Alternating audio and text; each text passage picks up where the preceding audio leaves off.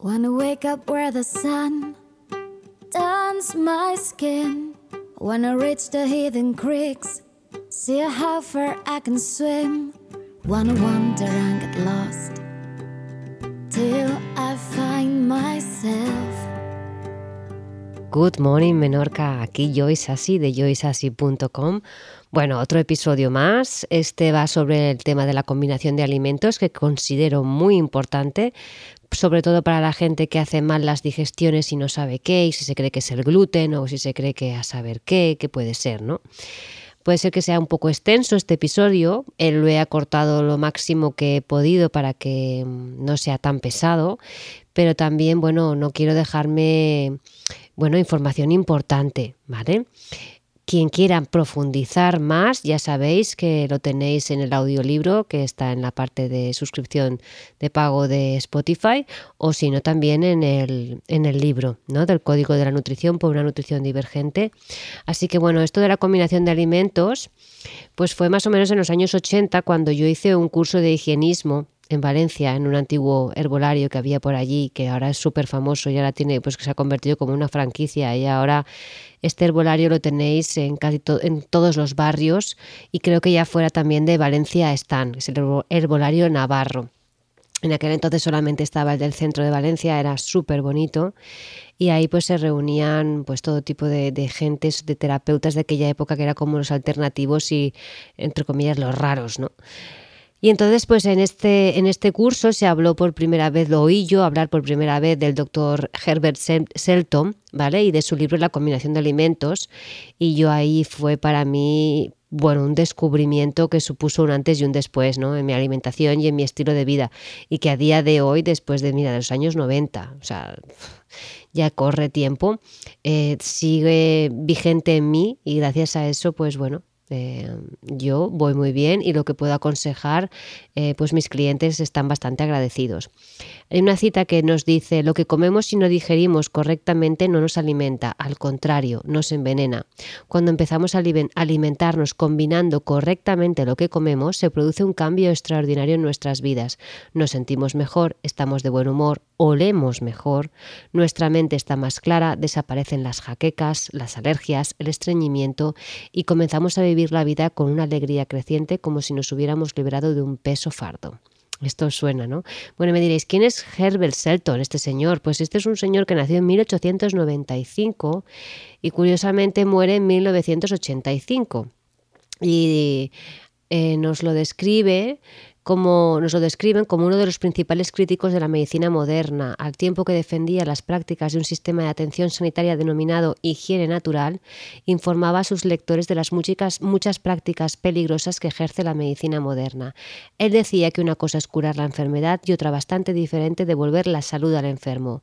Con un tratamiento farmacológico, los síntomas pueden desaparecer, pero en su lugar quedan enfermedades que a menudo son graves y algunas veces mortales. La curación pertenece al organismo. Me encanta esta frase. La curación pertenece al organismo, solamente al organismo. ¿Y qué es la higiene natural o el higienismo? Pues es una receta, nos dice también en, un libro de Shelton, es una receta que proporciona de forma adecuada los requisitos naturales que exige una vida saludable, descanso mental, físico y fisiológico, alimentos adecuados, aire fresco, ejercicio, luz del sol, calor y limpieza. La práctica de la higiene natural consiste en construir nuestro sistema inmunitario dentro de nuestra fisiología, gracias a una, una forma saludable de vida. Cuidar la salud significa cuidarnos a nosotros mismos y que lo que necesitamos es ampliar nuestra perspectiva para situar la responsabilidad por las enfermedades en un nivel más profundo de la conciencia, donde se puede encontrar el potencial curativo. Bueno, increíble. Entonces, ¿qué ocurre? Que este hombre, eh, este doctor, pues eh, nos dice que hay, que tener mucha tiene mucha importancia el tema de las enzimas en nuestra digestión, pero él no se refiere a las enzimas que podemos encontrar ahora en suplementos, sino las que nosotros tenemos, porque cada enzima es específica en su acción, ¿vale? Entonces, la especificidad de las enzimas las hace actuar solo sobre una clase de sustancia alimenticia. Hay enzimas que actúan sobre los carbohidratos que no tienen el poder y el efecto de actuar sobre las proteínas o sobre las sales minerales ni las grasas, ¿vale? Entonces, cada enzima tiene, es específica en su acción. Y como esta acción específica de las enzimas es importante porque hay varias etapas en la digestión de los alimentos, cada etapa requiere la acción de una enzima diferente. ¿Vale? Y las diversas enzimas son capaces de realizar su trabajo siempre que el trabajo procedente haya sido correctamente realizado por la enzima que le precede. Por ejemplo, si la pepsina no ha convertido las proteínas en peptonas, las enzimas que transforman las peptonas en aminoácidos no serán capaces de actuar sobre las proteínas. Vamos, como efecto dominó, ¿sí? Entonces, vamos un poco a ver... Em, bueno, entonces, ¿qué ocurre? Espera, no me quiero, no me quiero adelantar. Entonces, claro, si, esta, si em, esas enzimas no llegan a poder hacer su trabajo, que es la desintegración de los alimentos, pues ¿qué ocurre? Pues que aparecen, pues eso, eh, la fermentación pues eh, se convierte en putrefacción, ¿vale? Que es el resultado de la acción de, de unas bacterias que aparecen que son las toxinas cuando no se puede hacer bien lo que es la asimilación de los alimentos, ¿vale? Entonces vamos por partes, vamos a ver. El primer, hay varios mm, reglas de diferentes tipos de combinaciones que creo que son muy importantes y que seguro que, bueno, que a veces no nos damos cuenta y hacemos y que hacemos más mal que bien, ¿vale? Entonces es la primera que recomienda, no tomar ácidos con almidones. Bueno, esto es interesante. Primero, los ácidos. ¿Qué podemos ser los ácidos? Pues son las frutas ácidas, las naranjas, las granadas, las manzanas ácidas, las ciruelas, también sería el vinagre, ¿sí? Y los almidones, ¿qué serían? Pues todos los cereales, todos sus derivados, el pan, las pastas, las legumbres, ¿vale? Excepto los granos de soja, los garbanzos también, ¿sí? Las patatas, los cacahuetes, los plátanos, las calabazas, todos los tubérculos, ¿sí? Las castañas, ¿vale? Y luego hay otras que tienen menos almidón, como serían las coliflores, las remolachas. En definitiva, esto es para haceros un poco una idea. No se pueden mezclar estos almidones con em, ácidos. Em, la digestión empieza por la boca.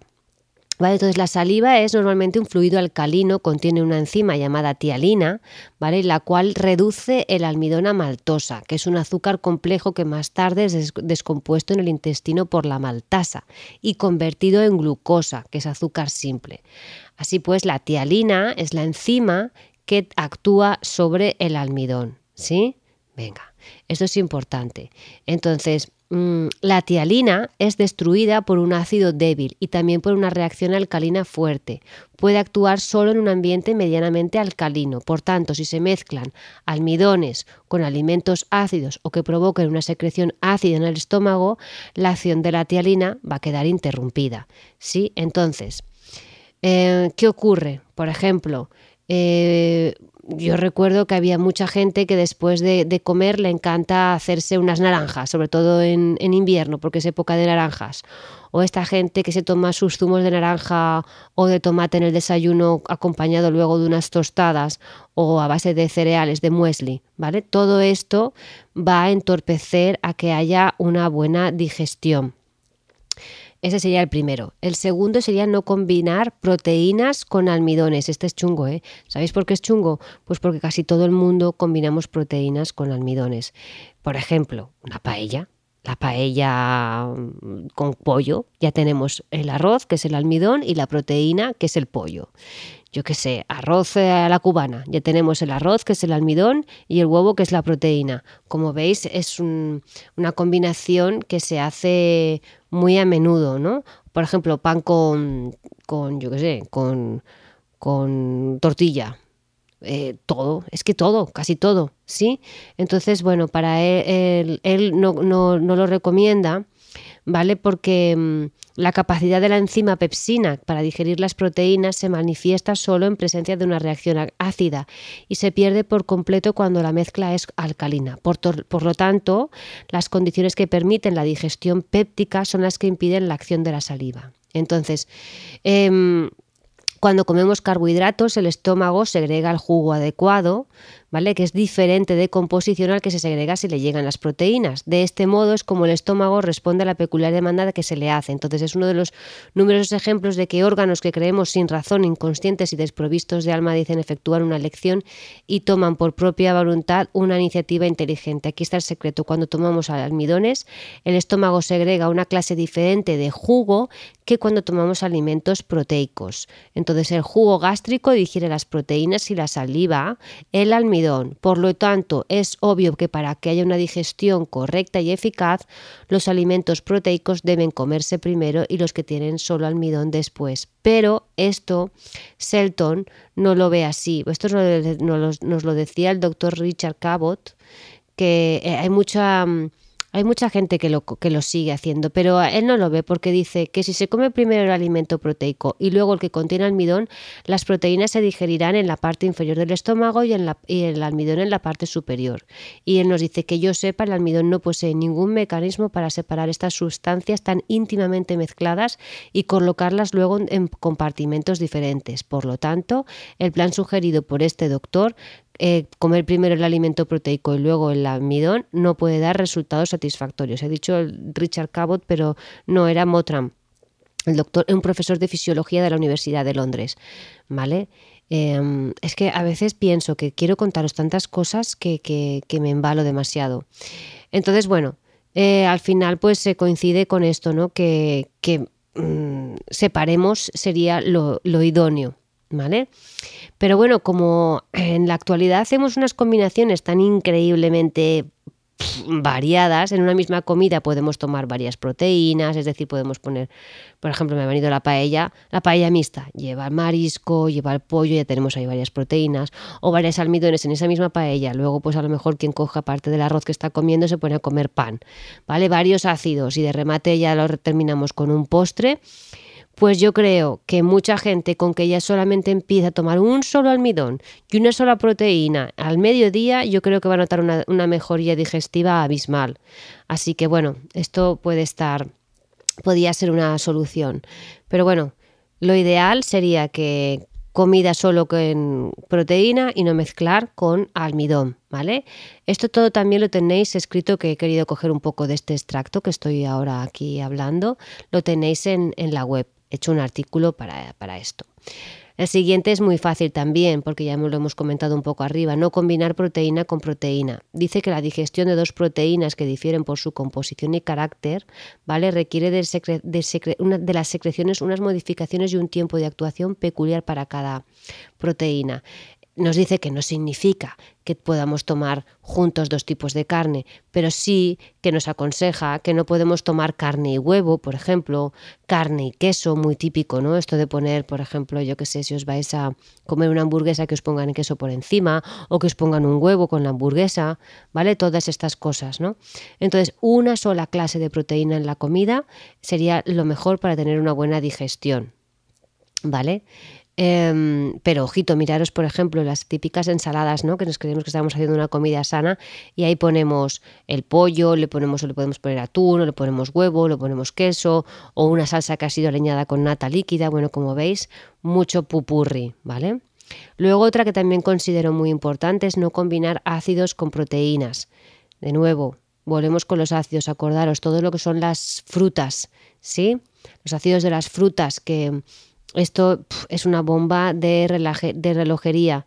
Entonces, em, y las proteínas, ya sabéis. Entonces, por ejemplo, por ejemplo, nos dice el zumo de limón, el vinagre u otro ácido alineados o utilizados para alinear las ensaladas con un producto proteico producen una repentina detección de la secreción del ácido clorhídrico, lo que impide la correcta digestión de las proteínas. ¿Cuánta gente es dada a poner limón en el pescado? Eh, o cualquier otro tipo de proteína, también poniendo ahí eh, tema de ácidos. Yo no los recomiendo. Y también habla de los medicamentos ácidos que perturban también la digestión, ¿sí? Destruyen la pepsina, que os acordáis que es la enzima de la proteína, o, o la detienen. Luego, siguiente, no combinar grasas con proteínas. Este ya te da hoy un vuelco que dices, pero vamos a ver. ¿Esto en serio? Bueno, por las grasas como la mantequilla, la nata, la supuesta margarina, retardan la digestión de las proteínas en dos horas o más. por lo que no es aconsejable consumirlas junto con proteínas. ¿Vale? Entonces, bueno, yo aquí en este mm, está claro que es mejor que las carnes pues estén asadas, que estén hervidas, hechas al vapor o al horno con pequeña cantidad de, de grasa, ¿vale? Pero, por ejemplo, pues eso, intentar que las carnes grasas, eh, ya sabéis, es lo que crea más que las digestiones sean muy pesadas, ¿sí? O sea que ya podéis ahí poder ver em, cómo, cómo, cómo afecta. Pero tenemos la, gracias a Dios nos da y nos dice que por lo menos podemos evitar este efecto si lo contrarrestamos consumiendo en ese mismo plato verduras. ¿Vale? Entonces, bueno, y si preferentemente pues puede ser algo de crudo de verduras, pues mejor. Así podemos compensar un poco. Entonces yo creo que ahí puede estar bien. En cuanto a grasas también podría ser pues todos estos aceites, ¿no? Que hemos comentado algunas veces, tanto el de aguacate, eh, los aguacates también entrarían como grasas, o sea, esto de pues, mezclar las grasas, eh, los aguacates con, con carne o cosas de estas, pues no es recomendable. Luego, no combinar azúcares con proteínas. Esta, la primera que a mí me ha venido, es cuando hacemos tartas para los peques de chocolate o todo esto. ¿Qué proteína ponemos? El huevo, ¿verdad? Directamente. Ahí, y luego el azúcar que no veas. Eso es una bomba de relojería. Las azúcares no sufren digestión alguna en la boca, ni siquiera en el estómago, solo en el intestino. Si se toman solos, no permanecen mucho tiempo en el estómago y pasan rápidamente al intestino. Pero si los combinamos con otros alimentos, ya sean proteínas o almidones, se quedan más tiempo en el estómago, aguardando la digestión de los otros alimentos. Entonces, pues, imaginaros, ahí se forma ya, pues fermenta, hay una fermentación ahí bastante importante, ¿sí? Entonces, eh, aquí hay unos experimentos del doctor Norman, nos dice que ha demostrado que al tomar nata y azúcar, que eso es una bomba de relojería, no lo siguiente, después de una comida, se demora su digestión durante varias horas. Así que imaginaros, no combinar azúcares con almidones. Cuando aquí dice azúcares, el doctor Selton se refiere a las jaleas, las compotas, eh, las azúcares industriales, la miel, la melaza, los jarabes agregados a estas tortas, panes, los eh, yo qué sé, ahora que se lleva mucho los pancakes estos, todo es esto, ¿no? Eh, y nos dice la regularidad con que millones de personas toman cereales con azúcar como desayuno y como consecuencia sufren acidez de estómago, eruptos ácidos y otras evidencias de indigestión sería divertida si no fuera tan trágica. Las frutas dulces con almidones también producen fermentación. El pan relleno de dátiles, uvas pasas e higos, tan popular, son combinaciones no adecuadas. Muchas personas interesadas en la vida sana creen que si se utiliza miel en lugar de azúcar se evita la incompatibilidad, pero en realidad no es así. Miel con los pancakes, jarabes con tortas, pasteles calientes producirán casi seguro fermentación. Y se ha comprobado que al ingerir azúcar con almidón se obstaculiza infaliblemente la digestión de este último. Y luego es curioso porque el siguiente punto es no combinar almidón con almidón. ¿Vale? Esto es pan con pan, comida de tontos, ¿no? Porque, mm, eh, ¿qué, hacemos comiendo, eh, por ejemplo, aquí se ve muy, muy fácil, ¿no? Con lo de, mm, cuando os lo decía la paella, ¿no? Cuando lo, necesitamos el pan para acompañar, el arroz y el pan, son dos almidones. Los mueslis, ¿qué ocurre? Que o el pan con multicereales o las granolas, son diferentes cereales, ¿vale? Entonces mm, nos dice que es mejor que eh, si dos, dos, o más almidones se comen al mismo tiempo en la misma comida, uno o el otro será seleccionado para la digestión y la asimilación y el otro pasará directamente a los intestinos sin ser digerido, retardando la digestión de otros alimentos creando fermentación. Bueno, ya estamos acabando. Los melones y las sandías siempre solos. Esto es súper importante, ¿vale? Hay mucha gente que dice, uy, a mí el melón me sienta fatal, porque a lo mejor lo tomas cuando todavía también has ingerido algo, como melón con jamón, muy típico, ¿no?